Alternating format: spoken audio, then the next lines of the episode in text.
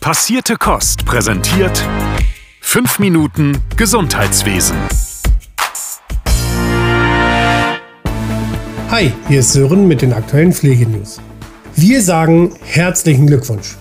Herzlichen Glückwunsch an unsere Zuhörenden aus der Pflege. Denn der diesjährige Pflegepreis geht an alle Pflegefachpersonen und Hebammen.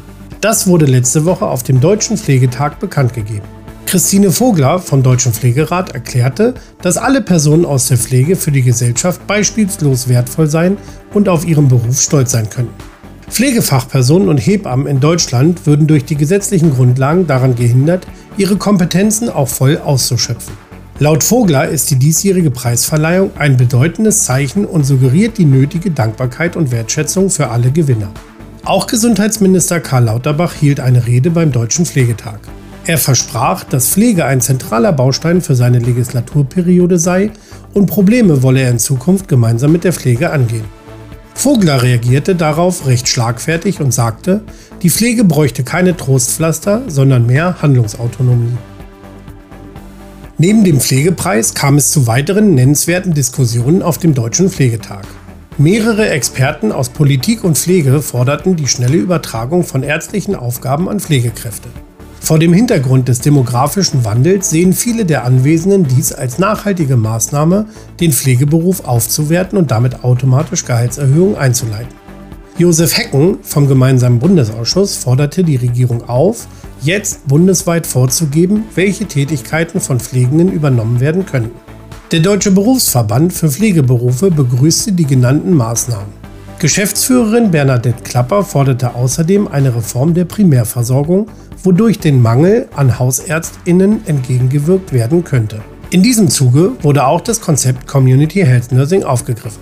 Dieses neue Berufsfeld könnte in Zukunft erheblich zur Primärversorgung beitragen und niederschwellige ärztliche Tätigkeiten wie etwa Krebsscreening oder die Behandlung von Erkältungen übernehmen. In einem offenen Brief richten sich Interessenvertretungen von insgesamt 340.000 Klinikbeschäftigten an Gesundheitsminister Lauterbach und Abgeordnete des Bundestages. Hintergründig ist die PPR 2.0 und der neueste Entwurf zum Krankenhauspflegeentlastungsgesetz. In dem Brief sind fünf Punkte aufgeführt, um das Gesetz nachzubessern.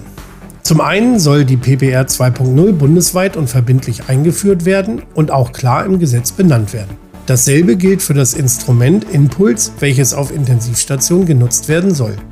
Außerdem wird die Abschaffung des Mitspracherechts des Finanzministers bei der Personalbedarfsermittlung gefordert.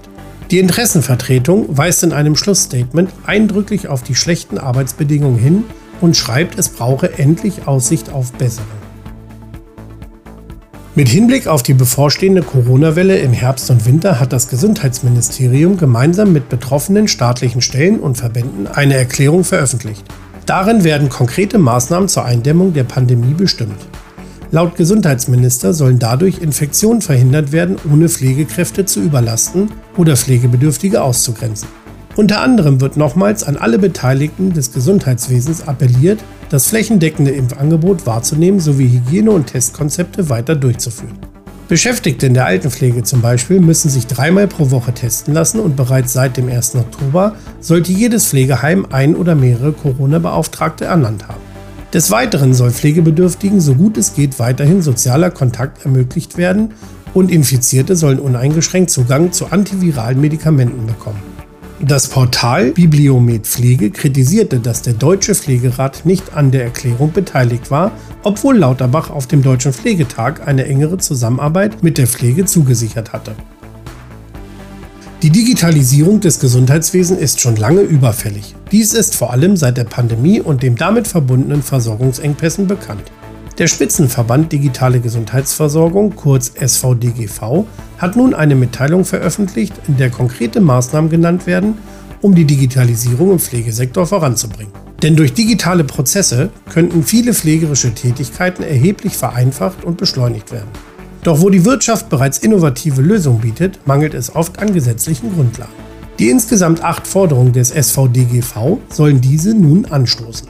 Unter anderem sollen digitale Leistungserbringungen in der Pflege ermöglicht werden, wie etwa Telesprechstunde oder Telepsychotherapien. Außerdem sollen technische Ausstattung in Kliniken und Einrichtungen gefördert und digitale Schulungen ermöglicht werden. Wir sind gespannt. Das war's von mir. Bis nächste Woche. Euer Sören von Passierte Kost. Passierte Kost.